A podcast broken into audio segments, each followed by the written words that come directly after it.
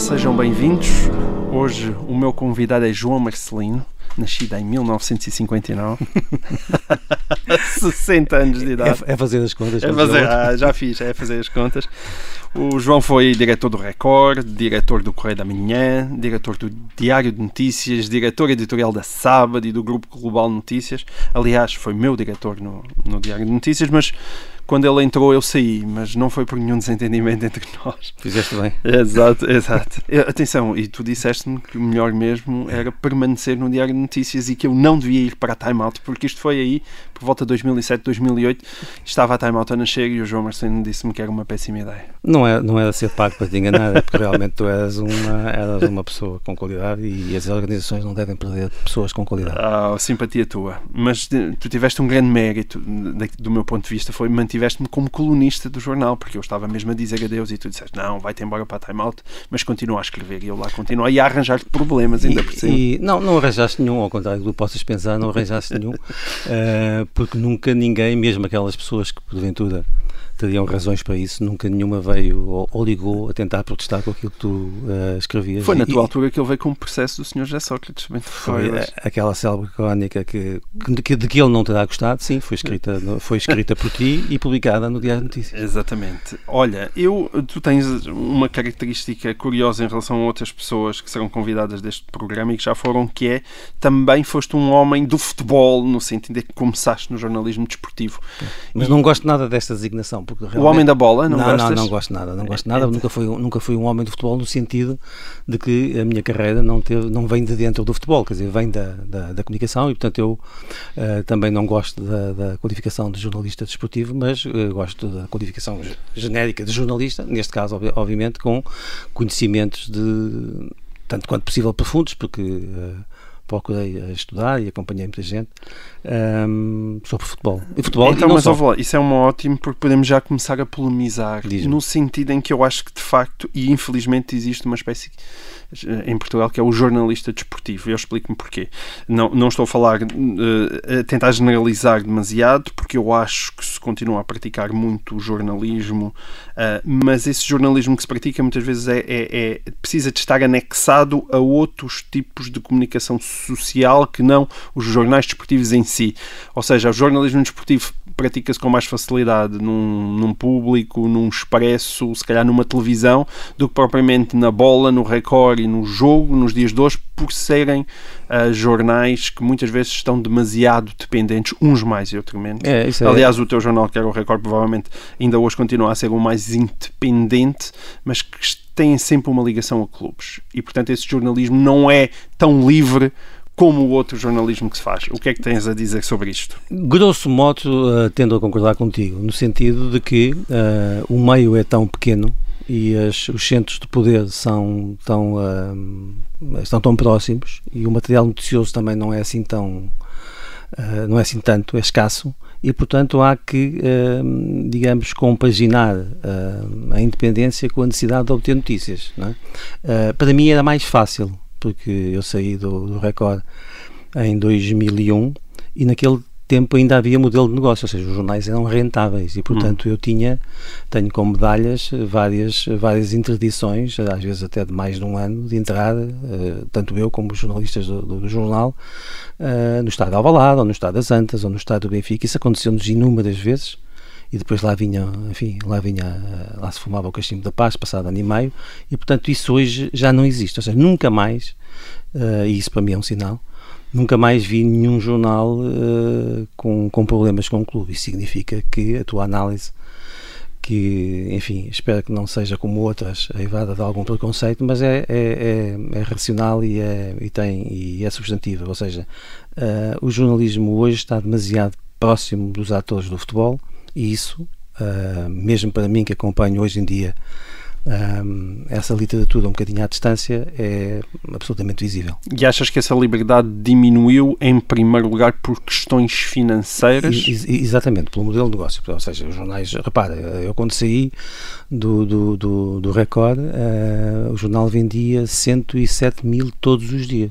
Uhum. Hoje não chega de média aos 30 E, e, não é só a questão de, de 70 mil, de 70, 80 mil jornais que desapareceram, é as receitas publicitárias que estavam associadas e, portanto, isso transforma um, um, um, um negócio, porque era um negócio uh, altamente rentável. O recorde nos seus melhores tempos chegou a dar um milhão de, de, de contos de, de, lucro por ano com um negócio que hoje é, é absolutamente deficitário. E só, e só, se, enfim, só se mantém, falaste nesse, nesse jornal, porque está dentro de um, de um grupo de comunicação social. Certo. Tu ainda tiveste como patrão João Berardo e Pedro Santana Lopes, é verdade ou não? Eu tive uh, patrões absolutamente notáveis, além desses dois. conta, conta tudo. Paulo, Paulo Fernandes e Joaquim Oliveira. Uh, uh, e, esse já lá e, vamos, esse já lá vamos. Não, uh, Santana Lopes foi um patrão, um patrão passageiro. Hum. E, aliás, foi, foi patrão apenas porque eu não consegui ser patrão de mim mesmo. Ou seja, nós tínhamos uma cooperativa ganhámos o concurso, mas os nossos financiadores eram dois homens da imprensa, um José Miguel Júlio, que na altura um, o administrador do semanário e Gonçalves Pereira que na altura eh, administrava uma não tem não tem a ver com, com aquela com aquele homem que ligado à diplomacia é um outro que foi acionista da foi é, julgo que ainda é acionista da SIC e que tinha a Gazeta dos Esportes e portanto eles eram os nossos financiadores. Mas tivemos tantas a ganhar ganhámos o concurso e portanto eu era até aliás o presidente da da direção da, da cooperativa e nessa altura uh, José Miguel Júlio saiu hum. uh, poucos dias de nós fecharmos o contrato saiu de, do semanário e portanto ficámos sem financiadores ainda, ainda tentámos uh, encontrá-los, não conseguimos e então a PAI de Pedro Santana Lopes que estava a seguir assumiu esse, esse de que títulos exatamente? Era só da Gazeta? Quem? Pedro Santana Lopes? Não, deu recorde, tinha, tinha, tinha a sábado também, a sábado, a sábado da primeira, da, okay. da primeira vida. Tinha mais uma outra coisa sem, sem, sem importância, mas quer dizer, só, ele, ele chegou a visitar as instalações mas um, eh, João Bernardo teve um percurso muito mais, muito mais longo, mas que qualquer dos dois não estava na operação e portanto okay. não... Portanto não tiveste o prazer de confraternizar muito com Joe Berardo enquanto o homem Ele ainda dizia, ainda dizia, disse-me várias vezes, you're my terrible maker, uh, porque eu só lhe arranjava chatice, e era verdade, e, e mas uh, os contactos eram muito, eram muito escassos, eram anuais, tinham a ver com as, com as festas, enfim, com uma ou outra reunião mais importante, porque havia um administrador delegado e era com essa, com esse, com essa pessoa que tanto eu como o diretor na altura, Rui Cartachana, lidávamos mais. Hum. Diz-me uma coisa, tu estendes essa análise que tu fizeste do jornalismo desportivo e que por falta de modelo de negócio faz com que hoje em dia exista menos liberdade, estendes essa análise também ao jornalismo não desportivo, ou seja, achas que estamos piores hoje no sentido de haver um jornalismo menos livre do que estivemos no passado? Nas chamadas marcas tradicionais, talvez. Mas eu faço aí a, distinção em relação às televisões e a outros meios onde, enfim, a destruição do modelo de negócio não foi tão grave. E, portanto, esse não é um pano uh, genérico, mas uh, é evidente que, tal como aconteceu na indústria automóvel ou na indústria da música, isso teve um impacto tremendo, não foi só em Portugal, foi em todo, em todo o mundo. E, portanto, o, o negócio uh, teve que se reinventar, aliás, ainda não está reinventado, mas já há coisas novas, nós é? estamos aqui, estou aqui a dar uma uma, uma, entrevista numa, numa marca de informação que nasceu há, há pouco, há, há três ou quatro anos e que agora já tem uma rádio. Portanto, uhum. isto está a reinventar-se, um modelo de negócio também. Não há lugar para grupos uh, mastodônticos como do passado. Eles, esses estão, estão sempre em crise, estão sempre em reestruturações sucessivas. Mas uh, é verdade que sim, quer dizer, uh, a, a, saúde do negócio mexeu na qualidade da relação dos jornalistas com as suas, com as suas fontes. Tens nostalgia de alguma espécie de passado, ou seja, muitas vezes nas reações, nenhuma, nas redações, nenhuma, nenhuma, nenhuma, nenhuma, porque nas redações muitas vezes havia esta conversa, ah, que houve aquele tempo, no meu tempo, é era meu tempo. Eu aliás embirro com essa com essa expressão. Eu gostava de poder dizer depois de morto, mas como nessa altura talvez já não consiga falar. o meu tempo é sempre aqui e agora e portanto eu, eu eu gosto sobretudo do presente e do futuro. Digo isso muitas vezes às pessoas ao meu lado e não tenho essa ideia de que a catastrófica de que o jornalismo, o modelo de negócio está pior.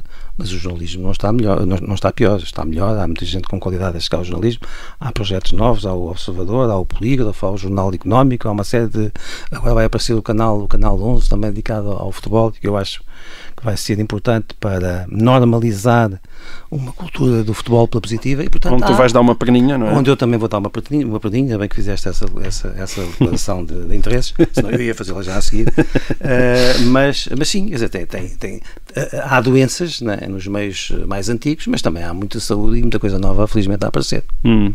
E quando tu vês. Um, quando tu olhas, tu acompanhaste, tens esse privilégio, não é? Acompanhaste ao longo já de muitos anos o futebol, a política, a justiça e o próprio jornalismo. E quando tu olhas para, o, para hoje, 2019, eu sei que não, não és dado a nostalgias, mas como é que o país evoluiu em termos de liberdade e em termos de ligação mais ou menos saudável do jornalismo a todos esses casos. Tu acompanhaste muitos casos, alguns dos casos eu acho que valerá a pena até detalhar, mas acompanhaste casos na política, casos na justiça, existe alguma coisa nós, e eu tenho muitos filhos lá em casa para os tentar consolar e dizer, não, isto hoje em dia, isto do futuro é que vai ser. Uh, estás mais otimista? As coisas hoje em dia são mais limpas, mais transparentes do que eram há 30 ou 40 anos? Um, tenho períodos, não é? E... Tens dias? Tens dias. E a verdade é que há, há, há, alturas e há conjunturas em que as coisas nos parecem muito positivas, tanto nacionalmente como internacionalmente. Mas repara, por exemplo, nós temos essa, normalmente temos essa, essa ideia de que o mundo vai para melhor, não é? Mas depois de, de Salvador da Allende, vê lá os ditadores que estão aparecendo na América Latina, não é? Depois uhum. de, de, de, de, Obama veio, veio Trump, portanto. Uh, Putin e Medvedev têm aquela sociedade que a gente que a gente sabe, e portanto o mundo às vezes parece que vai para melhor e depois tem períodos em que nós achamos que vai para pior. Isso também é aplicado ao jornalismo e à sociedade portuguesa. Eu uh, uh, sou capaz de dizer que a justiça evoluiu para melhor, para muito melhor, e, e aí para, para isso muito contribuiu o processo Casa Pia, que também foi bom para o jornalismo. Sério? É, isso sim, é, então acho sim. Deixa-me deter-te aí, porque isso não é assim que em geral é olhado pela sociedade. Considera-se que a Casa Pia foi até um período em que a justiça, a política, o jornalismo não andaram assim tão bem. Não tens não, essa andaram, opinião? Andaram maravilhosamente bem porque a justiça investigou um crime uh, que depois veio a transitar em julgado, portanto existiu, com culpados e com pessoas que cometeram esses abomináveis atos. E, portanto, e o jornalismo, a, justiça, que, era um mundo fechado, onde não se conseguia obter uma informação, por mais comezinha que fosse, e eu tenho experiência disso, passou a, a, a, perceber que era importante comunicar com os órgãos de informação. E o jornalismo também, que sabia muito pouco de justiça, fez ali vários cursos acelerados uh, sobre o Código Penal. Sobre... E, portanto, eu acho que foi um caso fantástico que fez uh, evoluir o jornalismo, a justiça, que interessou a opinião pública e contribuiu para um país mais saudável. Portanto, Mas houve acho... muita poluição um, nessa como, altura? Como em, todos, como em todos os grandes casos, ou não houve, houve, houve na, na, na, no Correio da Manhã que eu dirigia na altura, houve aquele célebre roubo das, das cassetes, das cassetes, quer dizer, é? houve, como, como sempre na, vi, na, na, vida uh, tem que haver, houve informação e pessoas uh, focadas na contra-informação e, portanto, existiu até porque... Mas ao contrário processo... dos filmes, nós ficamos sem saber o que aconteceu. Ainda hoje não sabe quem roubou as cassetes, ou tu desconfias? Eu não sei se houve roubos de cassete. Vamos lá ver. O que é isso do roubo das cassetes? Uh, aquele jornalista que eu conheço, já tinha estado comigo no Record, não utilizava estes apontamentos que nós utilizamos. Ele gravava uhum. todas as conversas e aquilo é material de trabalho. Eu não, Estamos e, a falar do Otávio Lopes, é? Do Otávio Lopes, sim. E, portanto, eu não sei se foi roubado, se foi uh, escutas, uh, claridade, quer dizer, seja como for, isso não é relevante. O que, o que esse, o que esse uh, ato provou é que o Correio da Manhã tinha as melhores fontes. Não sei se te lembras que o o diretor nacional da Polícia Judiciária teve que se demitir. Portanto, nós tínhamos as melhores fontes e tudo o que publicámos era absolutamente credível. Tanto assim foi que o, que o Correio da Manhã foi o único jornal que não teve uma única condenação em, em, todos aqueles anos que vieram a seguir sobre o processo Casa Pia. Ou seja, todas as nossas notícias eram absolutamente fiáveis, checadas das melhores fontes e depois ainda passavam por mim e tinha também algum apoio jurídico porque eu, a minha defesa nas, nas, nas, nas questões mais importantes começava a montante. Uhum. Dos teus três períodos, recorde, dos três, enfim, períodos dos teus três grandes períodos, recorde, Correio da Manhã, uh, Diário de Notícias, qual é aquele em que tu sentes que cumpriste mais o teu dever enquanto jornalista? Ah, isso, isso em todos Hum. Isso é, isso, e, uh, talvez me quisesse perguntar onde é que eu fui mais feliz, onde eu gostei mais de estar, isso é outra coisa. Agora, onde eu tentei cumprir foi, foi, foi em todo lado. Tive casos, aliás, muito, muito um, mediáticos em, em todo lado. Portanto, no, no, no jornalismo desportivo tive o, o, o, famoso caso do Off, off the Record, record é? uh, António Oliveira. António Oliveira. Uh, tu és dado a, a te pagaste com questões deontológicas profundas ao longo da tua eu carreira. Sou, eu sou dado a publicar coisas que as pessoas normais têm medo de publicar e, portanto, arranjo problemas, que era isso que tu querias dizer e, e não foste capaz. E, portanto, arranjo, sempre arranjei inúmeros problemas com essa minha tendência de não ser capaz, perante um jornalista que me traz uma notícia que é verdadeira, de dizer não, não vou publicar isto, não posso, ou porque isto vai afetar a, B ou C, não sei, não sou capaz. E, portanto, uh, uh, continuando a, aqui a minha exposição, eu tive, tive o, o caso Casa Pia, foi talvez o mais emblemático no, no, no Correio da Manhã, e depois tive o caso da, da, da carta rogatória a José Sócrates e das escutas de Belém na, no certo. Diário Notícias. Já Portanto, vamos falar sobre isso. Espero que não fique por aqui, não é? Uh, esperas que não fique por aqui. Não, já vamos uh, falar um, eh, sobre isso a seguir. Eu, eu queria te perguntar um, uma coisa sobre a Casa Pia nós temos um pouco a sensação que houve um antes e depois. Sentes que esse caso deixou marcas indeléveis e que ainda hoje marcam profundamente, por exemplo, o Partido Socialista, porque ainda hoje se sente muito injustiçado sobre esse caso, nomeadamente pela libertação do nome do Ferro Rodrigues, estando envolvido no caso, e, e, e muitas vezes um certo mal-estar, que depois se, evidentemente se agravou com, com a questão de Sócrates, mas que isso marcaria ainda hoje o ambiente e a relação, às vezes um pouco tensa, entre o PS e a Justiça. Sentes que isso é verdade? Ou achas que isso é verdade? Pode ser que sim, mas eu sinto que é muito mais, muito mais incómodo para o PS, por exemplo, a atual onda de corrupção que vai afetando uh, e que vai, vai, vai apontando vários dos seus dirigentes regionais e, e, e, locais e nacionais nos últimos anos do que esse processo, desse processo específico. Quer dizer, imagino que tenha acabado com, com a carreira política de Paulo Pedroso, que, no entanto, continua a ter currículo para ser nomeado para belos lugares lá fora. Penso que, que, que poderá ter mexido também com, com Ferro Mas para o PS não. Penso que o PS não acabou por se um, conseguir afastar desse, desse, desse processo assim se estivesse a afastar deste, deste eu, lá está, eu gosto mais do presente e do futuro e acho que o país neste momento tem à volta do Partido Socialista e também do PST, sobretudo e, e, mais do Partido Socialista porque o Partido Socialista esteve mais anos no poder que o próprio PST, casos de, de, de, de corrupção que mexem, esses sim, na forma como o Partido Socialista lida com a justiça, como lidou, por exemplo, com a, com a, com a, a última Procuradora-Geral da a penúltima, a, a Joana Marques Vidal. Vidal e a sua não recondução, que podia ter perfeitamente acontecido, e era normal que acontecesse face àquilo que a cidadania pensava de, do trabalho da, de, dessa senhora Procuradora, e, portanto, uh, e também dos meios que são dados ou não são dados, e eu creio que não são dados à Justiça, portanto, mexe mais deste, desse ponto de vista do que o processo Caça acho que, sinceramente, esse, esse processo que é mediático e que fica para a história está uh, ultrapassado pelo Partido Socialista. Mas achas que Até porque, como sabes, uh, oficialmente não tocou, uh, depois, na prática, acabou por não tocar, de facto, com nenhuma sentença, o Partido Socialista. Tens alguma opinião sobre isso? Tenho, mas não é para de hoje. só com os. Só em off the record. Só em off the record, sim. Olha, e, então, como nós estávamos a falar um pouco da, da, da corrupção, um, tu achas então que estas medidas do combate à corrupção que foram também anunciadas por uh, António Costa, supostamente agora para a próxima legislatura, um, é um bocadinho para disfarçar? Não, eu acho que ele é melhor político que, que, os outros, ou seja, o PSD, o CDS e os outros partidos tinham uh, à mão de semear uma bela uh, alavanca para a próxima campanha eleitoral e deixaram-se ultrapassar pelo partido que tem mais problemas com a, com a corrupção, que é extraordinário. Isso mostra a qualidade política do atual Primeiro-Ministro, António Costa, e demonstra também, paralelamente, uh, ao mesmo tempo, a, a, incompetência, sobretudo do PSD. É a minha opinião. Sim. Achas que o Rui Rio é especialmente azelha?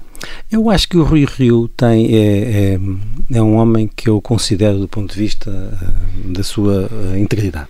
E é, mas é muito teimoso e, portanto, eu, eu aprendi a respeitar o, o, o Rui Rio porque sei da dificuldade que foi porque acompanhava o futebol, para ele imunizar a Câmara do Porto e a conquista da Câmara do Porto ao Futebol Clube Porto.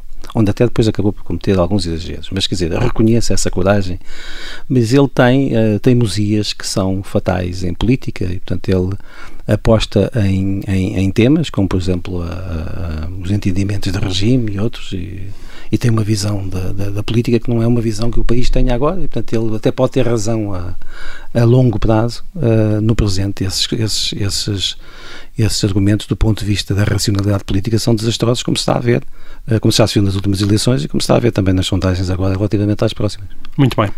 Muito obrigado, João. Já terminou esta primeira parte já acabou. e já voltamos. Não, não, vou, não, ainda não acabou só a primeira parte. Voltamos já a seguir. Um dos casos mais badalados que te envolveram, João Marcelino, que está aqui hoje connosco, um, foi um caso que tu já referiste nesta primeira parte, que tem a ver com as escutas de Belém. Um, e eu uh, queria, agora que já passaram uns aninhos, uh, nós estamos a falar de um caso que ocorreu em 2009, não é? Em setembro 2009. de 2009 na altura tu foste muito criticado, um, incluindo pelo, pela Comissão da Carteira, pelos sindicatos jornalistas. Fui muito elogiado pelos, pelos, pelos, nossos leitores e pelos meus leitores, que é isso que mais me interessa. Exatamente, exatamente. Eu, aliás, também escrevi um texto a defender, a, nessa altura, a posição do Diário Notícias na publicação daquelas escutas, apesar delas, teoricamente, favorecerem... Não é escutas, eram e-mails. E-mails, exatamente. Apesar delas, uh, o escutas é o, é o caso em si e não propriamente aquilo que o Diário Notícias publicou. Mas apesar dessas, desse chamado caso das escutas de Belém ser mais favorável para José Sócrates do que para uh, Aníbal Cavaco Silva, na altura eu também defendi uh, que uh, deveria ter sido publicado, porque entendo e penso que partilhamos isso, que aquilo que um jornalista tem que fazer é proteger as suas fontes e não as fontes dos outros. Aliás, andar a proteger as fontes dos outros até me parece que é uma coisa pouco saudável numa sociedade democrática em que os próprios jornais têm a obrigação de se vigiarem uns aos outros. Um, mas tendo já passado 10 anos, não é? Quase a fazer 10 anos, uma década, podemos ir celebrar.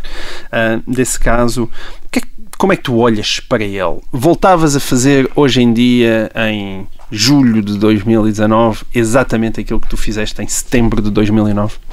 Exatamente. Uh, creio que sim.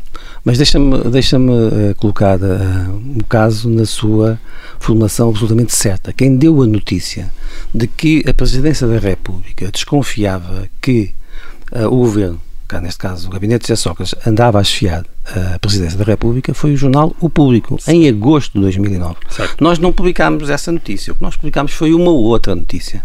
Porque quando essa, quando essa notícia surgiu, ela era de tal forma uh, fantástica, não é? Parece que, foi, parece que era uma notícia normal num país, um Presidente da República achar que o Primeiro-Ministro anda a espiar e ao seu Bem, E portanto, eu o que, o, que, o que fiz foi pôr pessoas atentas ao caso e a tentar perceber desenvolvimentos. E o que nós chegámos foi aos e-mails que mostravam que essa notícia foi encomendada por Fernando Lima, que na altura era um, o diretor de comunicação da Presidência da República, de Cavaco Silva, amigo de longa data de, de, de Aníbal Cavaco Silva. Acabaste com a amizade entre eles? Acabei com a amizade entre eles, pelo menos Fernando Lima queixa-se disso no certo. seu último livro. Acabei até também com uma relação, uh, de certa forma, uh, uh, razoável, próxima com, com o próprio Fernando Lima, que também tinha sido diretor do, do Diário de Notícias, porque isto é a minha natureza. Eu, não, eu, perante uma notícia, eu não quero saber a quem é que ela interessa, eu só quero saber se ela é verdadeira. E esta era uma notícia verdadeira e que essa sim fazia também Uh, punha em questão o jornalismo, quer dizer, houve, houve pessoas num determinado órgão de informação. Eu não, eu não gostaria de voltar a, a, a falar nisto, porque, enfim, as pessoas que cometeram erros também já pagaram por isso na, na, enfim, pelos erros que cometeram. E o que eu quero dizer é que essa nossa, nossa, nós uh, publicámos alguns excertos desses mails que mostravam que o público só tinha dado essa notícia porque Fernando Lima tinha trabalhado com os jornalistas, uhum. do, do, com um jornalista em especial do, do, do público nesse sentido. Portanto, isso é assim é que punha em causa o jornalismo. E essa era essa é que foi a, a, digamos a, a principal razão dessa dessa notícia. Quer dizer nós pusemos em causa até o funcionamento do jornalismo com essa notícia. É claro que a classe política quer ver é o, o, o folclore entre Cavaco Silva e José Sócrates isso para mim era também uma consequência mas sobretudo que já foi perceber a notícia do público de, de, de um mês do mês antes com factos absolutamente indesmentíveis, indesmentíveis e uh, factuais que ficaram uh, para sempre. Foi aquilo que se passou, ponto. Tu estavas a dizer que não querias muito voltar a esse assunto, mas na verdade o, o assunto voltou e continua a voltar de vez em quando, porque ainda o ano passado o Henrique Monteiro uh, afirmou que disse claramente que ele tinha tido na mão antes do Diário de Notícias essa notícia, que, ele teria vindo, que ela teria vindo de pessoal ligado a José Sócrates, ele não chegou um, a, a, concretizar quem foi, mas na sequência disso, eu penso que tu no Twitter chegaste, chegaste a dizer uma frase violentíssima, que foi, eu meço as palavras, Henrique Monteiro é um escroque, serve-se do Sim. presente e desta desgraça chamada Sócrates para tentar reescrever o passado, mentindo, intrujando. Portanto, isto continua vivo. Porquê é que tiveste uma reação tão violenta em relação Porque àquele? acho que o, o, o Henrique Monteiro, por aquilo que, que disse, merecia que eu dissesse isso mais vezes e até na cara. Estou, aliás, disponível para isso sempre que o encontrar e se proporcionar, terei muito gosto nesse, nesse sentido. Porque ele veio se meter uh, com as saias levantadas numa conversa que não era dele, não é? Portanto, eu não quero saber se ele teve a notícia e foi mau jornalista e se não percebeu o alcance daquela notícia. Isso é uma confissão que ele faz, mas eu não quero saber. Pá, fica com ele. É mau jornalista, ponto. Uh, e, portanto, eu percebi as pessoas que estavam, que estavam uh, por exemplo, no lado do público, que defendiam o seu jornal e a sua marca, e isso eu compreendi. Aquele, aquele irmão que veio a correr, meter-se na conversa, eu não consegui, não consegui perceber porque é que estava ali a tentar retirar dividendos públicos, e a mim só me pareceu aquilo que ele efetivamente é, acho. Infelizmente, uma, uma figura menor do jornalismo português que teve, que, que, que fez muito aquilo na vida, quer dizer, selecionava as fontes e publicava o que interessava. Eu não faço isso. Eu não selecionava as fontes e publicava tudo aquilo que era verdade. E continuarei a fazer isso até a deixar de, de, de cá estar. Quando lhe chamas irmão, suponho que isso seja uma referência maçónica, tu achas que a maçonaria tem assim tanta importância na sociedade portuguesa? Uh, leste bem o que eu disse? Uh, uh, sim, acho que, acho que sim. Acho que, acho, até para ser mais rigoroso, diria que eu identifico duas maçonarias. Há uma maçonaria de princípios. Uma vez fiz uma entrevista a António Arnaud, na sua casa em Coimbra, a propósito de uma data qualquer redonda do Serviço Nacional de Saúde e gostei muito de ter conversa com ele. Primeiro, é um maçom que se diz maçom. Normalmente os maçons não gostam de dizer essa, essa segunda maçonaria, de que eu vou falar a seguir. Mas essa, a, a, a maçonaria das, dos ideais e da. Uh, ele até me deu um livro autografado para eu, para eu ler, depois um dia para lhe ligar. Não cheguei a fazer. Uh, porque eu, embora respeite, não percebo hoje que sentido faz a maçonaria, mesmo essa, mas depois há esta maçonaria das lojas, do, do tenho, tenho aqui dois carapelos da cá uma sardinha, tenho aqui duas fatias de fiambre, deves-me um queijo, que é essa que condiciona o mundo da, da, da, política dos negócios em Portugal e eu acho que essa é terrível para o país porque, sinceramente, vi uh, e intuí, uh, vi algumas coisas mais de perto intuí formas de funcionamento que eu acho que são um, absolutamente venenosas para o funcionamento do país e é por isso que eu, essa maçonaria, essa maçonaria das lojas recentes de, de, de Miguel Relvas de, e, de, e, de, outros personagens assim, é uma coisa que eu, que eu abomino e eu acho absolutamente tóxica para Portugal. Achas que é apenas uma cobertura para uma espécie de tráfico de influências? Exato. Uhum. É, como diria o Pinta Costa, foi o senhor que disse isso. mas, estou, mas estou de acordo. Olha, mas ainda só para concluirmos esta questão uh, das escutas, tu admites também que haveria um interesse público em saber qual foi a fonte do Diário de Notícias. Não vejo porquê. Não Como vejo. não? Quer dizer, eu, eu, acho que havia um interesse público em saber porque é que o, o jornal público publicou aquela notícia. Hum. Não, mas também havia. Pega lá. Não, mas, também havia interesse. Eu não estou a dizer que isso é um never, isso, é um never, isso é um never ending. É, é, evidente, é, claro, é, é, evidente que um dia pode haver alguém que chegue à fonte dessa notícia. Mas eu vou dizer uma Mas coisa. é notícia, ou não? Seria notícia se alguém soubesse qual era a nossa fonte. Era, era mais uma não, notícia. Não queres dizer aqui? Vou-te dizer e tu podes acreditar ou não, mas é a mais pura das verdades. Só há um jornalista que sabe ela, qual era a fonte. Esse jornalista sabe que eu nunca lhe perguntei quem era a fonte, embora nessa noite, para publicar essa notícia, ela era de tal forma importante e podia mexer não só com, uh, com a economia do jornal, como com a minha carreira, eu só a publiquei depois de falar. Eu tive fontes Uh, que confirmaram a veracidade dos mails. Exatamente, li pedaços uhum. até essa, essa, essa e, e, fiquei absolutamente convencido. E, portanto, agora, uh, eu, ao dia de hoje, posso até desconfiar qual é a fonte, mas nunca perguntei a essa pessoa de quem sou. Estás a falar do Nuno Saraiva. Estou a falar do Nuno Saraiva. Já não é jornalista, penso eu. Não sei se voltou a ser. Não sei, mas eu consigo, continuo a dar bem com ele, uhum. somos, somos amigos e nunca lhe perguntei quem era, quem, qual foi a fonte. Posso imaginar, mas não sei. E digo-te isso com toda a sinceridade. As pessoas podem acreditar ou não acreditar, mas eu não quero. Só quis saber essa notícia era verdadeira e depois eu próprio fiz o meu trabalho de casa como diretor. Não podia publicar uma notícia daquela, daquela dimensão sem fazer as demais que fiz, mas uh, quando, quando, quando, quando, quando senti confortável com, com, com a publicação, publiquei uh, e, e, e, e, nunca lhe perguntei isso. E não tenciono perguntar uh, nem daqui a 10 anos. Um tu chegaste a escrever num texto. Porque, e essa foi, essa foi sempre a minha prática com todos os jornalistas. Foi, eu acho que só numa vez na minha vida é que tive que perguntar a um jornalista. Às vezes isso é normal, ou seja, Às o diretor muitas vezes normal. existe saber qual é a fonte. Mas eu sempre, gostei, eu, eu, sempre gostei, eu sempre gostei de trabalhar com jornalistas seguros que sentissem a autonomia no bom sentido e, portanto, serem uhum. competentes. Portanto, esse trabalho e essa importância eles tinham que sentir. Portanto, a, a, minha defesa também, para ter uma relação, para ter uma relação boa, passava por isso, pela autonomia e responsabilidade. Tu chegaste a escrever num texto que, da mesma forma que publicaste o caso dos mails das chamadas escutas de Belém, também recordaste que publicaste a carta rogatória em relação ao caso Freeport. Uh, ambos os casos aconteceram durante o famoso consulado de José Sócrates. Qual deles é que te causou mais problemas? Esse, esse último, estás a ver? Uma coisa que as, poucas pessoas se lembrarão, mas foi aquele que irritou uh, enquanto Cavaco Silva não me fez chegar diretamente, para além daquilo que disse em público. Não me fez chegar nenhum, nenhum protesto.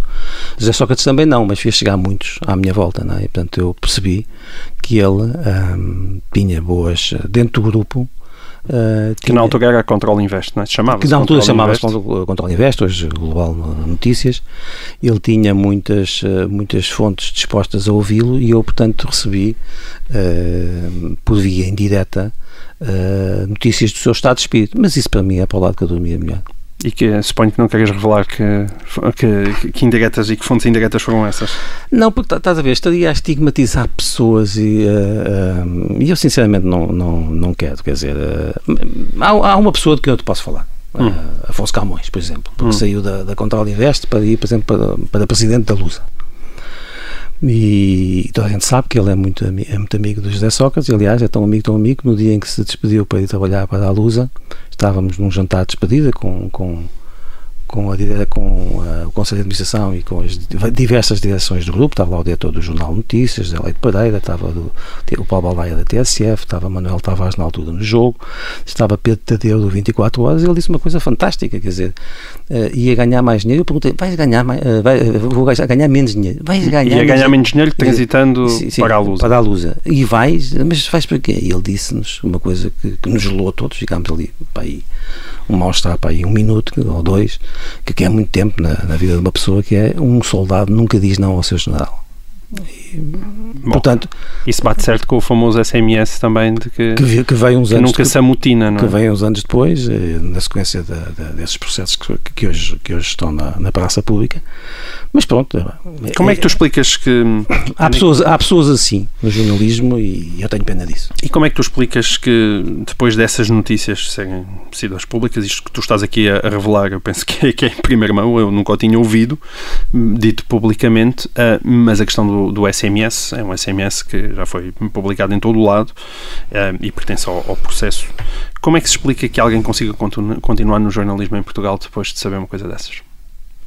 uma empresa, enfim, com, com Daniel Provença de Carvalho, eu acho que isso não é muito não é muito surpreendente, sinceramente. Digo isso sem qualquer, com um bocadinho de ironia, claro, mas uh, sem, sem, sem que isso seja o, o, o, fundamental. Ou seja, no mundo dos interesses, uh, no mundo em que o jornalismo não é a primeira função da empresa, isso, isso, pode, isso pode acontecer. Agora, repara, uh, e, e na, em relação ao Afonso Camões, ele nem sequer era muito uh, não, era, não, tinha, não tinha exclusivos. Lembro que depois mesmo de, de, de, José Sócrates ter saído do poder, há um, um, mail também foi público em que ele tratava Miguel Relvas por meu ministro. Não é? Portanto, é, é, e sim, isso define um soldado prussiano, ou seja, não discute.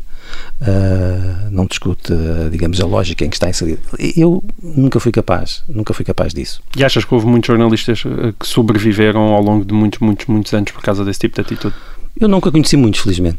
Hum. Uh, estou a falar desse caso porque foi talvez o mais, o mais chocante e ainda hoje continua a ser o mais chocante que eu, que eu, que eu conheço, mas nunca me confrontei com, com, com dependências desse e com um, funcionamentos desse tipo, mesmo em pessoas que eu sabia muito ligadas a, a partidos. Eu tive conheci pessoas que foram trabalhar para, para, para o PS ou para o PST, pessoas que eu respeitava e que faziam o melhor do seu trabalho e que eram pessoas eram e são pessoas, pessoas sérias que, que, que, que seguem as suas convicções e fazem o que têm a fazer e as suas escolhas na vida e eu isso compreendo, aceito e respeito. Mas há, há pessoas que, que estão, que estão na, na um, teoricamente ao serviço público e têm responsabilidades e não, e não estão à altura dessas funções. Eu essas pessoas desprezo, sinceramente. Hum. Tu saíste em 2014 da, da Global, na altura já se chamava uh, Global, uh, quando Daniel Prensa de Carvalho também chegou à sua liderança. Unes uma coisa à outra? Achas que as duas coisas estão ligadas? Não, acho que, eh, vamos lá ver, eu acho que é normal que, uma, havendo mudanças no tecido acionista, haja mudanças na, na, nas estruturas dos jornais e, portanto, eu estava preparado para isso e não tenho uh, nenhum problema com, com isso, não tenho nenhum... Em Portugal as pessoas gostam muito de se achar o máximo quando são escolhidas e depois acharem-se que são injustiçadas Estão quando são dispensadas. Eu não acho nada disso. Agora, nesse caso concreto, a única coisa que faço é, e não posso deixar de fazer, uh, sabendo eu que esse que queria sair e que eles queriam que eu saísse, não deixo de, de, de, de me lembrar que funcionámos bem daqueles tempos em que eu lá estive e, e, e, não tenho nada a dizer das pessoas com quem acertei a resolução do meu contrato, mas não deixo de ligar essa precipitação da minha saída com um artigo que escrevi 24 horas sobre o BES e sobre o Ricardo Salgado. Hum. E naquela altura Daniel Proença de Carvalho ainda era, ainda não tinha passado a pasta ao filho, era ele o, digamos, o, o advogado de, de Ricardo Salgado. Foi Joaquim Oliveira que te, combinou, que te convidou em 2007 e que te convenceu em 2007 para ires para o grupo Controle Invest, certo? Ele não Sim, te protegeu, já... nessa altura não, não te protegeu de maneira nenhuma? Eu não, não, preciso de proteção. não preciso de proteções de ninguém. A minha vida, sou, habituado há muitos anos a, a geri-la eu e, portanto, não preciso. Nunca precisei de padrinhos e também não preciso de, de, de defensores. Sei defender-me sozinho pelos meus meios. E que tal é a tua relação hoje em dia com ele? A última vez que nos vimos, há quatro anos, era boa. Imagino que não tendo acontecido nada de, de, surpreendente que se mantenha boa, mas eu não, não, te sei, não te sei responder com toda, com toda a sinceridade a essa, a essa pergunta, porque, pelo seguinte, eu já tive que me pronunciar sobre matérias que imagino que não sejam do agrado da, dele, e portanto, mas isso é assim, é da minha natureza, eu nunca farei a favor de quem quer que seja, e portanto, se eu analiso, por exemplo, como é que funciona o fenómeno de, de desportivo em Portugal e, de, enfim, de, e, da, e, das transmissões televisivas, tem há coisas que eu tenho que dizer. Se se isso agrada ou não agrada ao meu vizinho do lado, ao meu vizinho da frente ou a outra pessoa qualquer, isso para mim é exatamente o mesmo. Não deixo, tendo que me pronunciar, não deixo de dizer aquilo em que acredito e aquilo que é a minha, a minha verdade. Tu saíste em 2014, como nós já dissemos, uh, da liderança e de um cargo de grande importância dentro do grupo. Para alguém que foi, como eu disse no início deste programa, já diretor do Record, do Correio da Manhã, do Diário Notícias, que lançou a sábado, tu nos últimos cinco anos nunca mais tiveste um cargo de grande relevância em termos de, do teu posicionamento nos mídias portugueses. Porquê? Bem, as pessoas na vida cumprem ciclos, não é? E, hum. portanto, eh, não, não, é suposto que eu continue internamente a infernizar a vida de, de redações por aí. Portanto, isso algum dia a esse nível talvez tivesse que acabar. Mas eu também, também te digo que nunca procurei uh, regressar e acabei por regressar uh, uh, com um convite de, de, do Jornal Económico e do Filipe Alves, que eu não conhecia e que é um projeto que eu, que eu gosto e vou continuar a reforçar essa, essa, esse regresso aos, aos mídias, aquilo que eu gosto de fazer, uh, comentário político e comentário de, de, de futebol, uh, mas sem, sem, sem nenhuma pressão, porque também aproveitei estes, estes anos para, para fazer outras coisas que, de que gostava e que nunca tive tempo, porque o jornalismo, tal como eu exercia com aqueles cargos, é é incrivelmente uh, abrasivo e sobretudo ao nível de tempo, deixa-nos muito pouco tempo, não é? Eu tive anos de, de, de, ir a casa, tomar banho, voltar, almoços, jantares, uh, representação, viajar, tá, tá.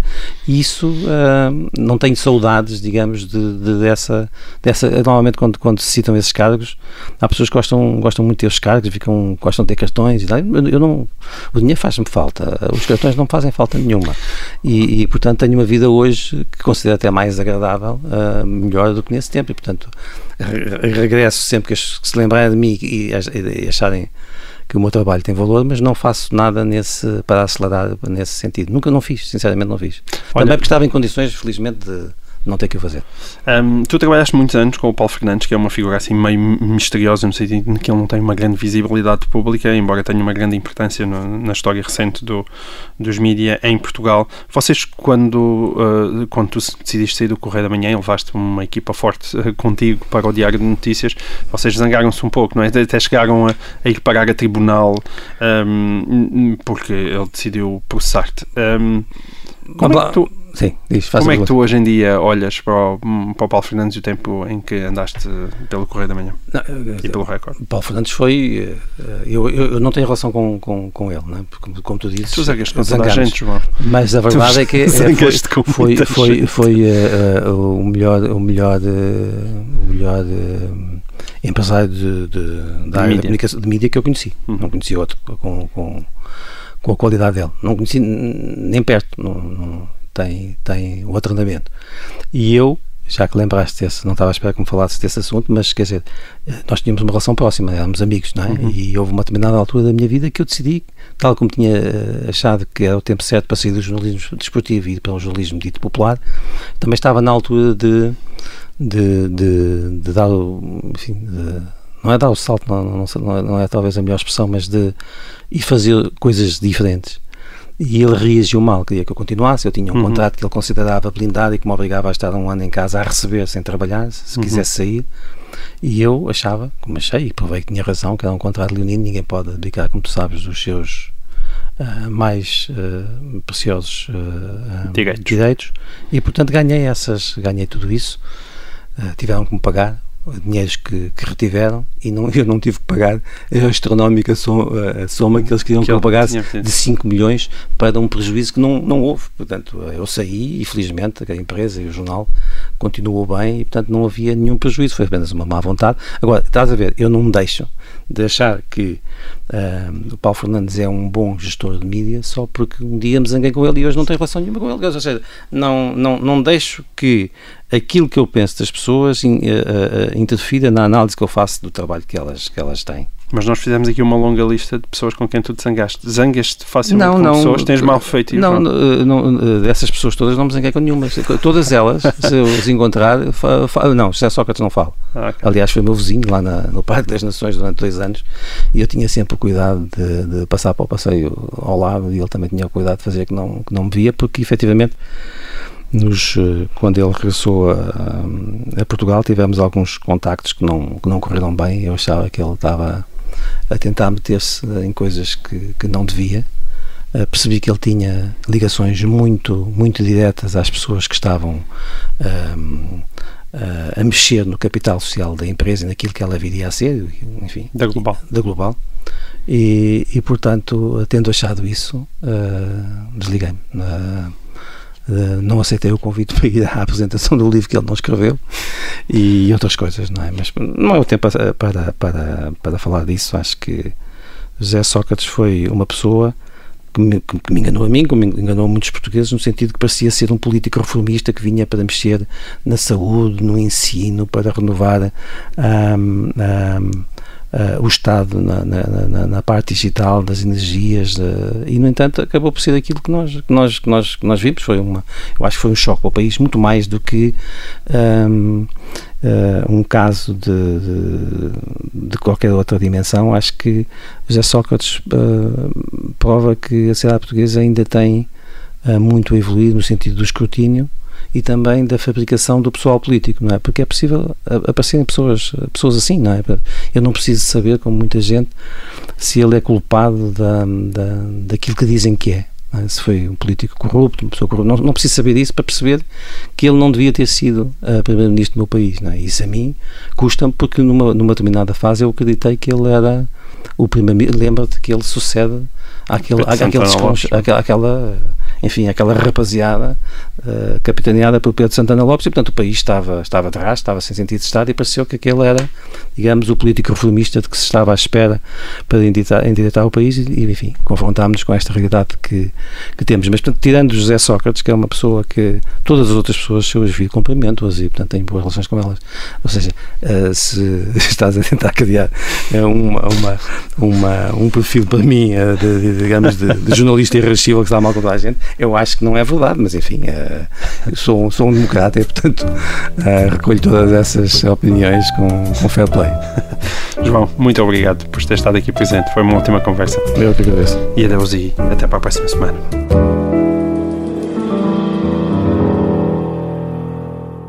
Vodafone Business, o seu parceiro na transformação digital.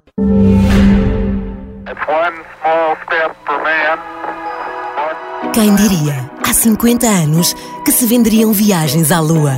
Que com a transformação digital, os negócios mudariam tanto? Que hoje, graças às soluções de segurança da Vodafone Business, a informação digital está mais protegida que os dados físicos. Quem diria?